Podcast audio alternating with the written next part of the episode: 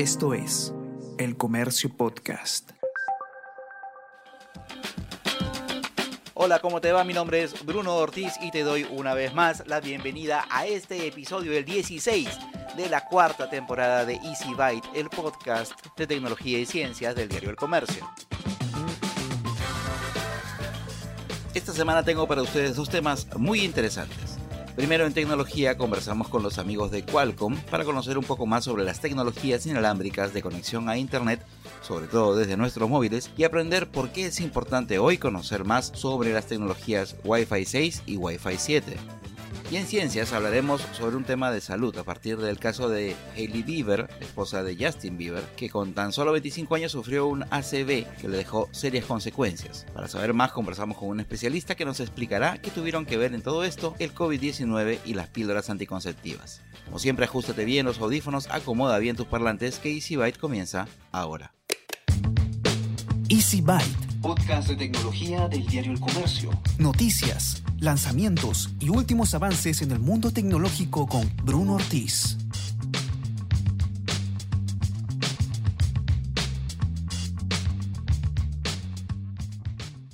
Y el momento del bloque de noticias, esas que probablemente no escucharás en otro lado. Noticias de tecnología. ¿Sabías que una de las causas por las que el número de los tiburones ballena está disminuyendo es por los continuos choques que tienen con grandes barcos? Un estudio publicado en la revista Proceedings de la Academia Nacional de Ciencias de los Estados Unidos revisó los datos de rastreo por satélite de casi 350 tiburones ballena. Como estos animales pasan mucho tiempo en las aguas superficiales y se reúnen en las regiones costeras, los expertos han teorizado que las colisiones con los barcos podrían estar causando importantes muertes en los tiburones ballena, pero hasta ahora no había forma de controlarlo. El equipo investigador trazó un mapa de los puntos críticos de los tiburones que se solapaban con las flotas mundiales de buques de carga, petroleros, de pasajeros y de pesca, estos grandes buques capaces de golpear y matar a un tiburón ballena, para revelar que más del 90% de los movimientos de los tiburones ballena caían bajo la huella de la actividad naviera. Además, estos pasaban casi la mitad de su tiempo en aguas superficiales a profundidades similares a las de los buques. El estudio demostró que las transmisiones de las marcas de los tiburones ballena finalizaban con más frecuencia de lo esperado en rutas marítimas más transitadas, incluso cuando se descartaron fallos técnicos. El equipo llegó a la conclusión de que la pérdida de transmisiones se debía probablemente a que los tiburones ballena eran golpeados, muertos y se hundían en el fondo del océano. La investigadora de la Universidad de Southampton, Freya Womersley, declara que la industria del transporte marítimo, que nos permite abastecernos de una gran variedad de productos cotidianos de todo el mundo, puede estar causando el declive de los tiburones ballena, que son una especie enormemente importante en nuestros océanos. Debemos recordar que los tiburones ballena son gigantes oceánicos de movimientos lentos que pueden llegar a medir hasta 20 metros de longitud y se alimentan de animales microscópicos llamados zooplancton. También ayudan a regular los niveles de plancton en el océano y desempeñan un papel importante en la red alimentaria marina y en la salud de los ecosistemas oceánicos. En la actualidad no existe ninguna normativa internacional para proteger a los tiburones ballena de las colisiones con barcos.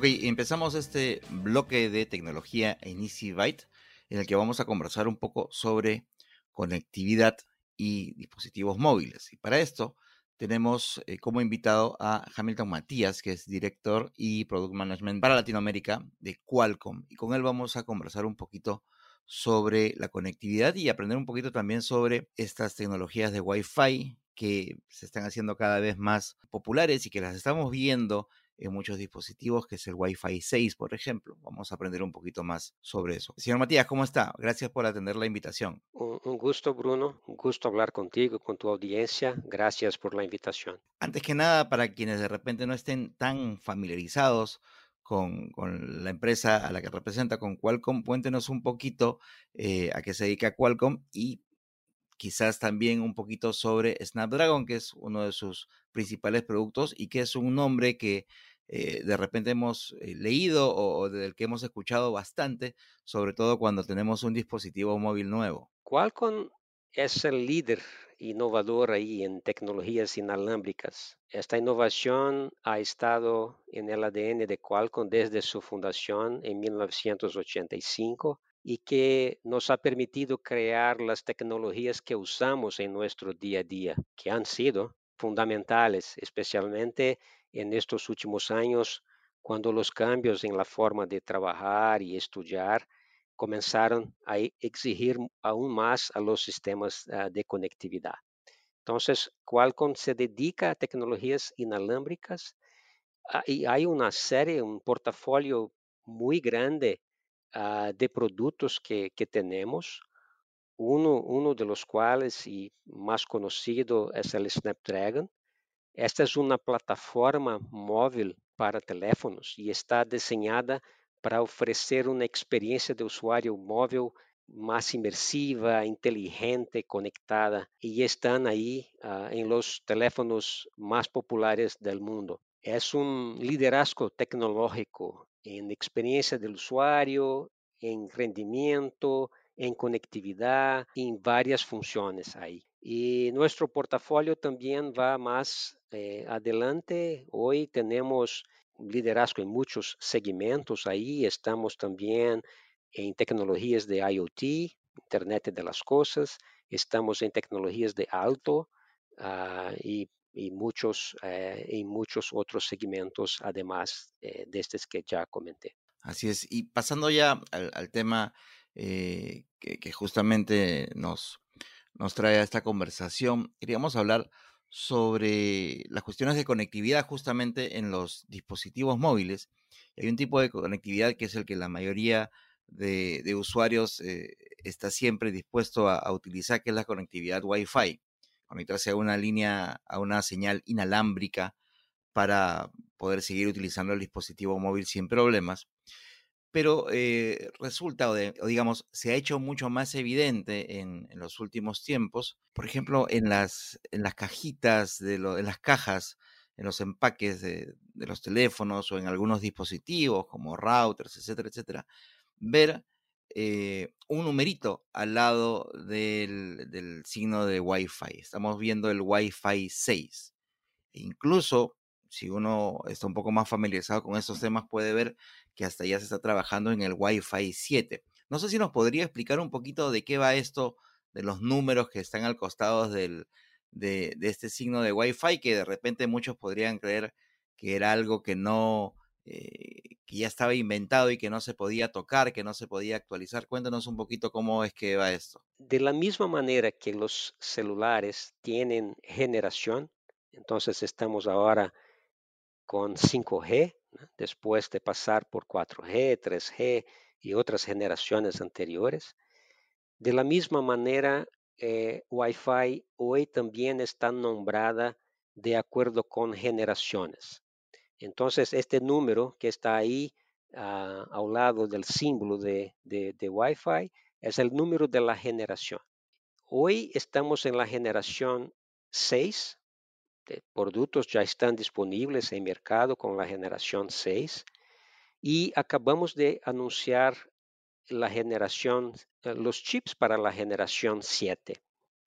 Uh, yo comento los chips porque ahora en, en febrero en, la, en Barcelona, eh, en el evento MWC, hicimos el anuncio uh, de los chips de los dispositivos para los teléfonos, que fue nuestro Fast Connect 7800. Y justamente eh, ayer anunciamos el chip eh, Networking Pro Series de generación 7 uh, para equipar los routers. Entonces ahí tenemos hoy para nuestros eh, socios los chips de dispositivos, de teléfonos y los chips de, enrutadores para que hagan sus productos y los productos estarán disponibles de Wi-Fi 7 a partir de fines del año. Uh, en 2023 ya tendremos los productos de Wi-Fi 7. Es importante decir que hemos observado una generación de Wi-Fi cada cuatro o cinco años. Así, tomando solamente las últimas generaciones, Wi-Fi 5 fue lanzada en 2013, Wi-Fi 6 en 2019 y los productos entonces de Wi-Fi 7 estarán asequibles en 2023. Entonces ahí se percibe que ah, siempre hay nuevos eh, lanzamientos, hay nuevas necesidades también por parte de las aplicaciones y el Wi-Fi sigue evolucionando para atender eh, tales necesidades. Porque yo comento, constantemente se buscan velocidades mayores y latencias menores, eh, especialmente la medida que consumimos más aplicaciones demandantes, por ejemplo, videollamadas, uh, juegos en línea, servicios de streaming de videos, cada vez con más alta resolución, realidad virtual y aumentada, y ahora también el metaverso.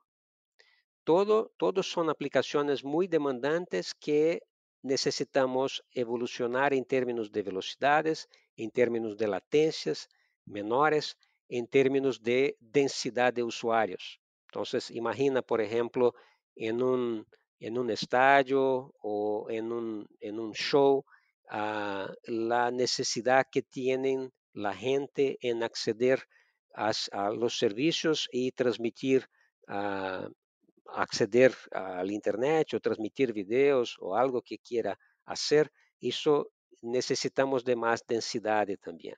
Por ejemplo, Wi-Fi 6 eh, es una generación que eh, su de desarrollo buscó la eficiencia, mientras que Wi-Fi 7 ahora uh, el desarrollo busca el throughput, el rendimiento. Entonces, eso que vamos a ver ahí con los productos de Wi-Fi 7 cada vez con más eh, altas velocidades. Con el Wi-Fi 5 me parece que no había todavía ninguna ninguna notificación de qué versión del Wi-Fi era. Solo me parece que en ese momento se, identificaban por letras y de repente eran letras que uno no, no comprendía o no identificaba porque estaban ahí en, por ejemplo, la caja de un router o, o en las especificaciones del teléfono. Pero entonces, digamos, lo que nos va a permitir, como usted mencionaba, cada actualización o cada nueva versión del Wi-Fi es mejorar las conexiones, mejorar los tiempos, de transmisión de datos entre un punto y el otro y también eh, que se puedan manejar mayor número de conexiones, ¿verdad? Verdad, verdad.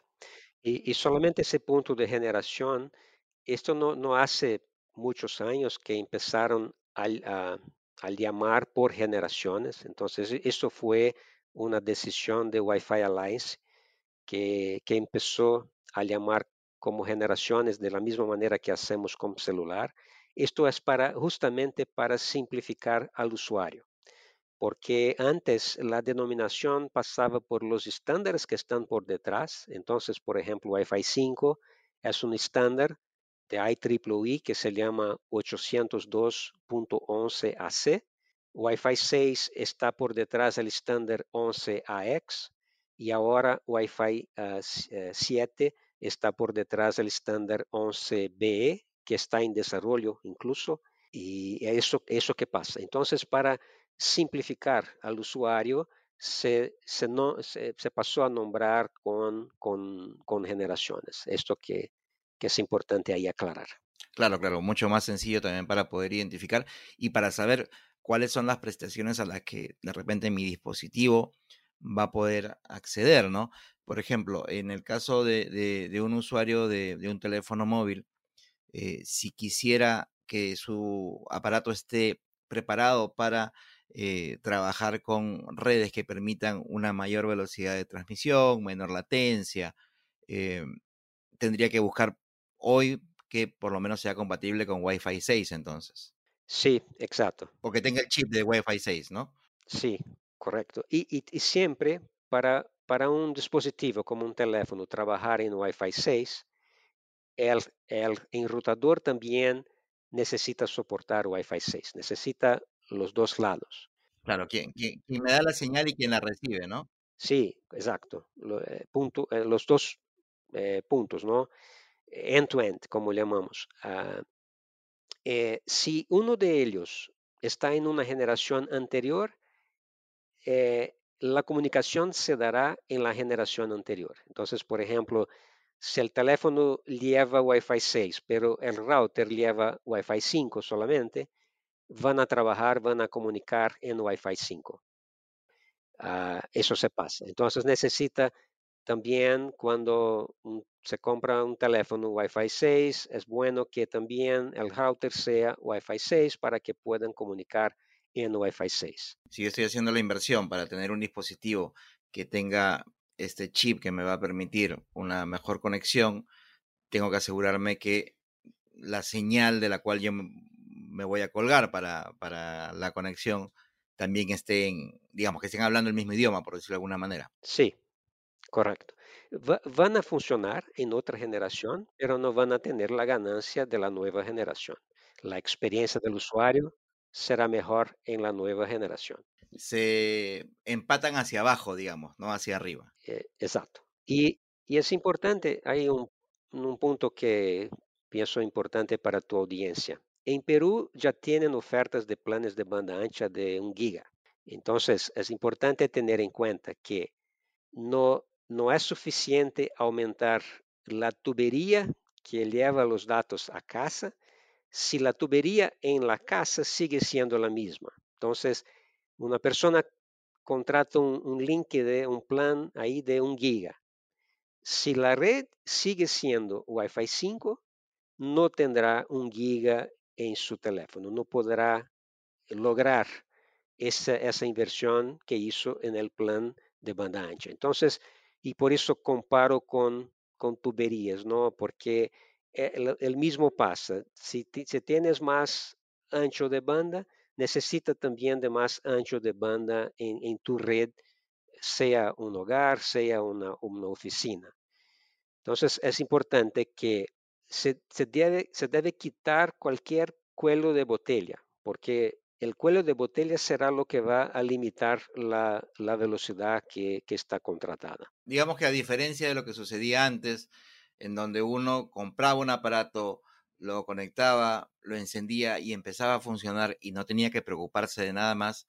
Hoy tenemos que asegurarnos de que los aparatos y los otros dispositivos con los cuales uno vaya a interactuar estén, digamos, en la misma sintonía para poder aprovecharlos al máximo. Sí, exacto, porque hay límites en cada tecnología, ¿no? Entonces, por ejemplo, un dispositivo Wi-Fi 5 soporta alrededor de 300 megabits por segundo de tasas reales, un teléfono.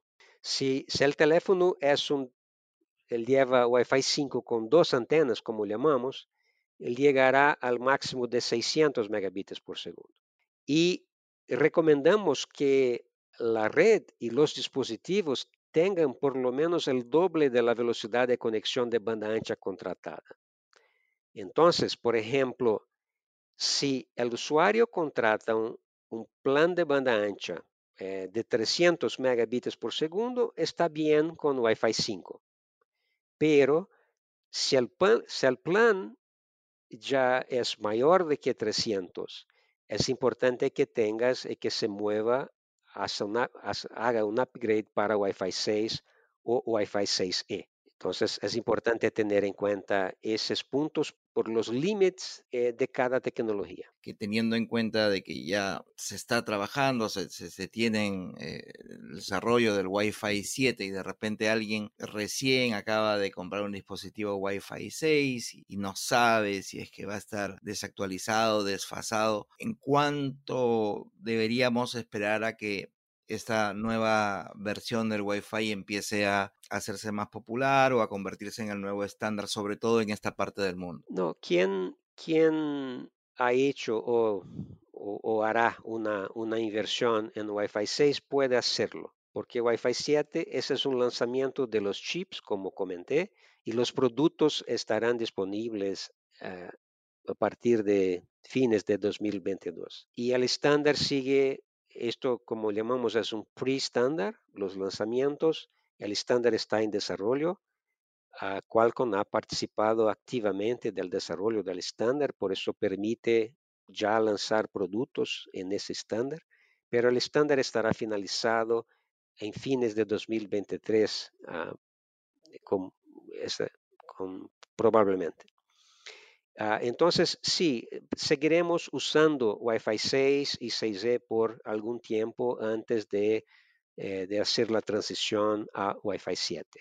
Es importante tener en cuenta, sí, que la nueva generación está por venir uh, en productos, en forma de productos, pero eh, hoy la recomendación es usar y, y seguir comprando Wi-Fi 6 y 6E. Incluso pienso que es importante ahí aclarar también este término de 6E. 6E sigue siendo la generación 6, pero indica cuando esta, esta letra E el funcionamiento de Wi-Fi 6 en la banda extendida de 6 GHz.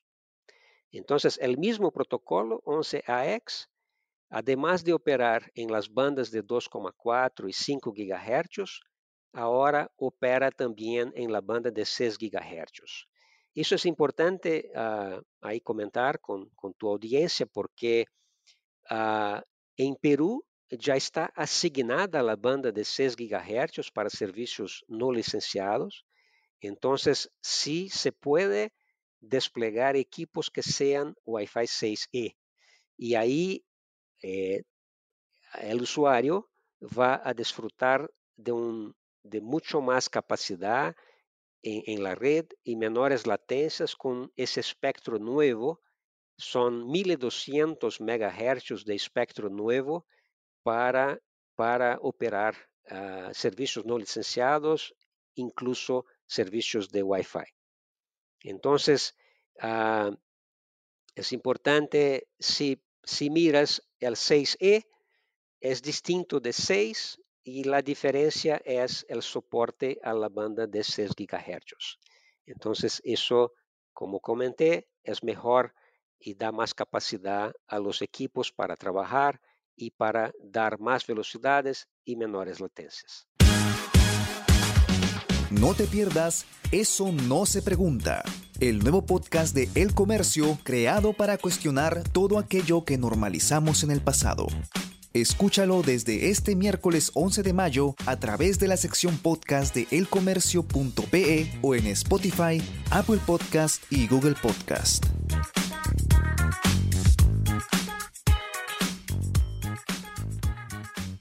Y en nuestro segmento de ciencias, como ya lo había adelantado, vamos a hablar sobre salud, en particular sobre el caso de Hailey Bieber, esposa del cantante Justin Bieber, que tiene solo 25 años y hace una semana fue operada del corazón, luego de que en marzo sufriera un ictus que le dejó consecuencias severas. Aquel día, mientras la modelo desayunaba, señala que sufrió síntomas similares a los de un derrame cerebral. Tras salir del hospital, donde permaneció por algunas horas, contó a los medios que había tenido un coágulo de sangre muy pequeño en el cerebro, mejor conocido como ictus. Por eso es que hoy vamos a conversar con el doctor Jorge Gavidia, neurólogo de la Clínica Angloamericana, sobre estos temas para que nos brinde más información. ¿Qué cosa es un ictus? ¿Es lo mismo que un ACV?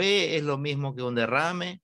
El ictus, que efectivamente significa lo mismo que un stroke en el habla anglosajón, inglesa, que es lo mismo que un accidente cerebrovascular para algunos países latinos, eh, ACV son las siglas, o que comúnmente se conoce como un derrame cerebral. ¿no? ¿En qué consiste este problema? Este problema es una obstrucción de una arteria, una alteración del flujo en el cerebro en determinada zona, que va a llevar a que esa zona del cerebro se lesione y por lo tanto esas funciones de esa zona se deficitarias. El ictus o el accidente cerebrovascular o el ataque cerebral puede producirse porque se obstruye una arteria, 85% de los casos, o porque se rompe una arteria y se genera una hemorragia. En el primer caso, cuando se obstruye una arteria, se produce un infarto cerebral finalmente. O sea, el ictus termina en un infarto cerebral. Mientras que en aquellos ictus en los cuales se rompe la hemorragia, ¿de acuerdo? Las dos causas grandes de, de los ictus, las dos categorías grandes, son los infartos cerebrales, que es cuando se obstruye una arteria y no llega el flujo sanguíneo, y las hemorragias cerebrales, que es cuando se rompe una arteria y no, no llega también el flujo sanguíneo, pero producto no de que se ha obstruido, sino que se ha roto la arteria y por lo tanto el flujo no puede llegar al cerebro, ¿no? Mm, Ya, y normalmente estos, estos ACV, estos ictus, ¿a, a qué población afectan más? ¿Hombres, mujeres de determinada edad? El ictus ataca principalmente a la población adulta, adulta mayor. En segundo lugar, a los adultos jóvenes, ¿no? Es menos frecuente en niños, no es imposible, pero generalmente es más frecuente conforme transcurre los años o, o- la edad. Entonces, a partir de los 55, 65 años, comienza a ser cada vez más frecuente esto, ¿no? Pero, como les digo, puede suceder incluso en niños o en jóvenes, ¿no? Por determinadas condiciones. ¿Qué cosa es lo que, lo que lleva a esta situación? De repente, alguna, un problema genético, una cuestión del desgaste del organismo natural o alguna otra causa. Hay condiciones o factores de riesgo ya estudiados que se sabe que cuando la persona tiene estos factores de riesgo, tiene riesgo de, de tener o de presentar un ictus. ¿Cuáles son esos factores de riesgo? Hipertensión arterial, diabetes, colesterol alto, arritmia cardíaca en una forma que se llama fibrilación auricular, tabaquismo, sobrepeso, todos estos factores de riesgos predisponen a que una persona tenga un ataque cerebrovascular o ictus, ¿de acuerdo? Ya sea infartos o ya sean hemorrágicos, los factores de riesgo son prácticamente los mismos.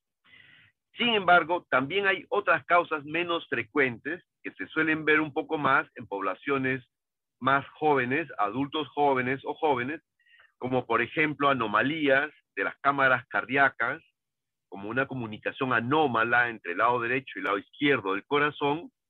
Ejemplo de esto es el foramen oval patente que tuvo es- esta persona, que se ha mencionado al inicio, el consumo de fármacos o tóxicos, por ejemplo, drogas como cocaína, pueden producir ataque cerebrovascular. El uso de anticonceptivos hormonales puede favorecer la formación de trombos. Y si la persona no sabe que tiene alguna condición predisponente y le suma en su consumo el uso de anticonceptivos u hormonas, puede generar con más facilidad los coágulos. E- Este, este orificio que, que habría tenido la, la, la señorita hasta que tuvo el problema y que dejó pasar el coágulo, etcétera, etcétera, este, es como uno de los factores. Pero también mencionaban en, los, en los informes que se hicieron sobre el caso el tema de que ella también había sido positiva a COVID. Yo entiendo que COVID tiene que ver, o sea, descubierto en estos dos años de pandemia, pues tiene relación con el tema de, la sangre, el tema de los coágulos, las trombosis. ¿Es, ¿Eso también es un, un factor de riesgo? Correcto. La enfermedad, la infección producida por e- el virus del COVID, una es alteraciones o, digamos, mecanismos más nocivos que tiene es la generación, comienza a generarse una, un fenómeno inflamatorio y una producción de coágulos o facilidad para formar trombos o coágulos. Entonces, estos trombos o coágulos pueden terminar en diferentes órganos, como puede ser el pulmón y formar una tromboembolia pulmonar, o pueden terminar en el cerebro y producen un infarto cerebral.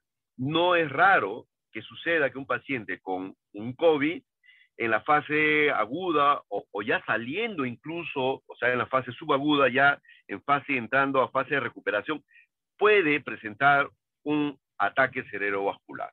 Eh, efectivamente, es una, una causa quizás de las más nuevas como factor de riesgo para generar coágulos que puedan eh, terminar generando o produciendo un infarto en el cerebro, ¿no? Ahora usted mencionaba el tema del uso de, pastillas anticonceptivas hormonales. ¿Cuál es, cuál es el, el, el, riesgo que hay con este tipo de medicamentos? ¿Qué cosas es lo que generan en el, en el organismo de la mujer que puedan convertirse en factores de riesgo? Generalmente eh, la producción de los trombos está asociada al uso de hormonas que contengan estrógenos y usualmente en el contexto de otras condiciones favorecedoras de generación de trombo. Llamémosle, por ejemplo, tabaquismo o sobrepeso, si uno tiene un fa algunos factores de riesgo, como los que he mencionado, y además una paciente mujer, sin medir las consecuencias en forma adecuada, usa hormonas o estrógenos, está sumando un factor de riesgo más. Entonces puede terminar en algún fenómeno trombótico en, alguno de los órganos, y en este caso en el cerebro, y efectivamente producir un infarto cerebral. ¿no? En el caso de la paciente, en verdad ella ha sumado varios factores de riesgo ahí. Quizás no sabía que tenía esta anomalía cardíaca que favorece la generación de coágulos el cerebro, como es el foramen oval patente, estaba usando anticonceptivos hormonales sin saber que le podían generar este fenómeno y había pasado por una enfermedad reciente de COVID. ¿no? Ah, ¿De, qué manera eh, una persona podría saber que tenía una condición como la de esta señorita del, del orificio este en el corazón? ¿no? Si es que había alguna manera de poderlo descubrir eh, mediante un examen o algo por el estilo, o es de ese tipo de condiciones de los que uno a veces se da cuenta, lamentablemente, cuando tiene algún tipo de, de accidente relacionado. Sí, e, el foramen oval patente es una comunicación anómala entre el lado derecho y el lado izquierdo del corazón y es una condición que uno trae usualmente de, desde nacimiento y puede ir aumentando de tamaño y por lo tanto va aumentando el riesgo con los años o con ciertas actividades o esfuerzo físico o actividades de, mucho, mucho esfuerzo físico. Lo cierto es que esta condición es infrecuente y, generalmente se descubre en el contexto de investigar las causas de un infarto cerebral en un paciente o, en una paciente, y, en el cual, digamos, eh, por ejemplo, es paciente joven, no es hipertensa, no fuma, no tiene sobrepeso, y uno comienza a preguntarse, bueno, entonces, ¿por qué se provocó el infarto? Y, va progresando en las pruebas hacia pruebas que son más eh, de mayor profundidad en la búsqueda, ¿no? menos frecuentes, de condiciones menos frecuentes, y se realiza un estudio que se llama ecocardiograma transesofágico. Muchas veces es esta anomalía, incluso en un ecocardiograma transtorácico, el, habitual, digamos, a través de la piel en el tórax, no se descubre a veces esta anomalía. Hay que hacer una endoscopía especial y el endoscopio tiene en el extremo una, cámara muy pequeña que puede ver desde el esófago a, través de, los tejidos con mucho más fineza las cámaras cardíacas. Y ahí es que se descubre la anomalía. ¿no? Eh, las manifestaciones de esta condición suelen descubrirse en el contexto de un ataque cerebrovascular en una persona joven o en una persona mayor que no tiene otros factores de riesgo más que la edad. ¿no? También me comentaban que en, en, en la clínica eh, ustedes ya tenían un protocolo establecido porque justamente en, el, en los casos estos de, en que se presentan los ACV, el tiempo es fundamental, el tiempo de, respuesta entre que pasa el accidente y se, se puede atender a la, a la, persona es, es clave.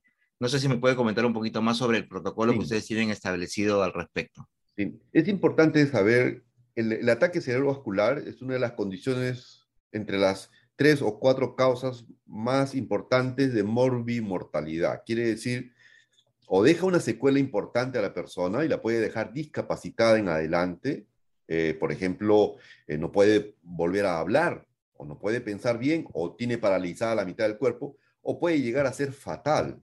¿no? Un paciente, un porcentaje de pacientes con infartos extensos se mueren en la fase aguda del problema. Entonces, eso es lo primero, es, una condición que puede ser muy devastadora.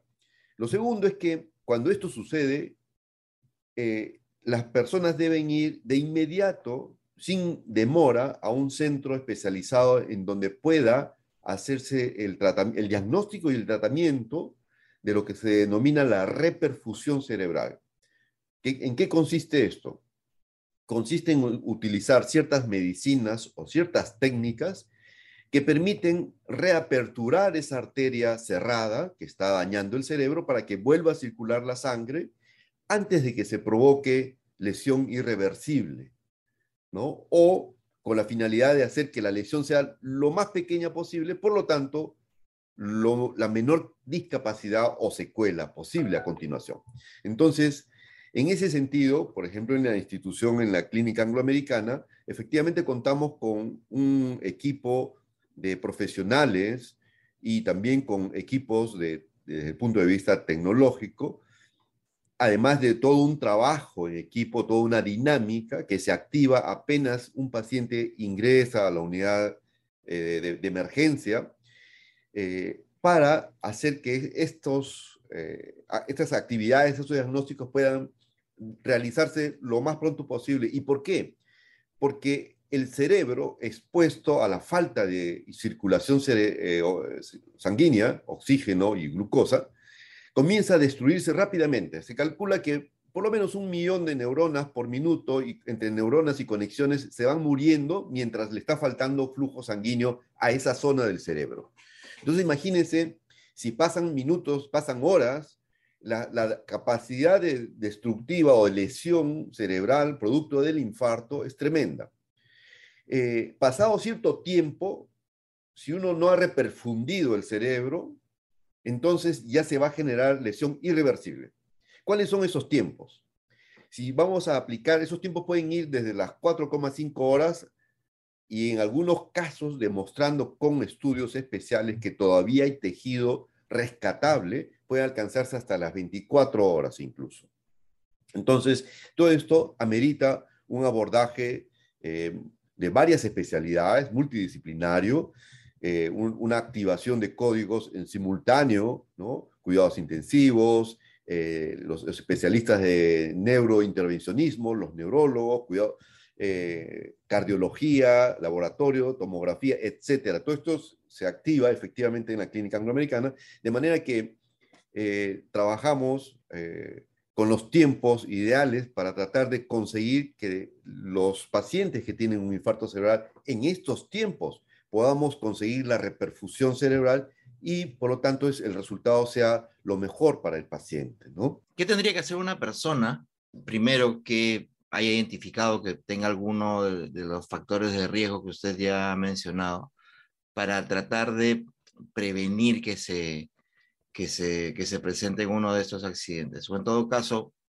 ¿cuál sería la recomendación en general para prevenir que cualquier persona pueda, pueda pasar por esto. Un, punto ahí importante es saber detectar cuándo está sucediendo esto, porque muchas veces la familia no se da cuenta que el paciente está haciendo un ataque cerebrovascular y dice, bueno, vamos a ver si es que descansando, si durmiendo, mañana eh, se ha mejorado. Y pierde el tiempo de oro, valiosísimo, en lugar de ir inmediatamente a una emergencia o a un centro especializado. ¿Y cuáles son estas alertas para la población en general? ¿no? Por ejemplo, una alteración brusca o súbita del equilibrio, del balance. El paciente de pronto no, puede caminar. ¿no? Eh, una alteración del lenguaje. ¿no? estaba hablando bien, estaba almorzando y de pronto súbitamente deja de, poder expresarse o comienza a articular la palabra con, un lenguaje enredado o incomprensible. Una asimetría del, gesto, de la, de fase, del rostro, y una debilidad en un segmento del cuerpo. Por ejemplo, el, lado izquierdo no lo puede mover, lo tienen que ayudar a caminar, entonces, porque súbitamente, de un momento a otro, comenzó a dejar de mover la mitad del cuerpo. Cuando estos síntomas se presentan, no hay más que esperar, sino ir inmediatamente a un centro especializado. Es lo primero, el primer mensaje. ahí se pierde mucho tiempo y eso es uno de los problemas que tenemos, que los pacientes a veces llegan fuera de los tiempos para poder reperfundir. Y hay que hacer un tratamiento, cierto, pero ya no se puede ofrecer la reperfusión porque puede ser más peligrosa. El tiempo es fundamental. Referente a, la prevención, eso es un punto muy importante porque muchos de estos eventos de ataque cerebrovascular, ictus, stroke, em, se pueden disminuir en riesgo o prevenir si uno controla los factores de riesgo. Los factores de riesgo más conocidos y más frecuentes ya, están, digamos, difundidos. Y estos son hipertensión arterial a la cabeza. El paciente hipertenso debe tener su control regularmente con el cardiólogo o con medicina interna, que esté bien controlada la presión arterial, colesterol alto. Si el paciente tiene colesterol alto, tiene que hacer su dieta, tiene que hacer ejercicio y tiene que tomar medicación para controlar el colesterol. Si es fumador, debe dejar de fumar. Si tiene sobrepeso, igualmente tiene que hacer dieta y ejercicio. Entonces, el control regular por lo menos una vez al año, si no cada seis meses, por medicina interna y o cardiología, pueden ayudar a detectar estos factores de riesgos, a controlarlos con medicación y con eh, cambios de hábitos de, vida, de manera que de esa forma se disminuye el riesgo, o, casi se puede eliminar, de tener un ataque cerebrovascular. Además de que estas, estas medidas no solamente repercuten en una disminución de riesgo de enfermedad cerebrovascular, sino que además también repercuten en un mejor control de la función cardíaca, coronaria y más aún incluso hasta en aspectos cognitivos, eh, en el desempeño cognitivo de las personas mayores.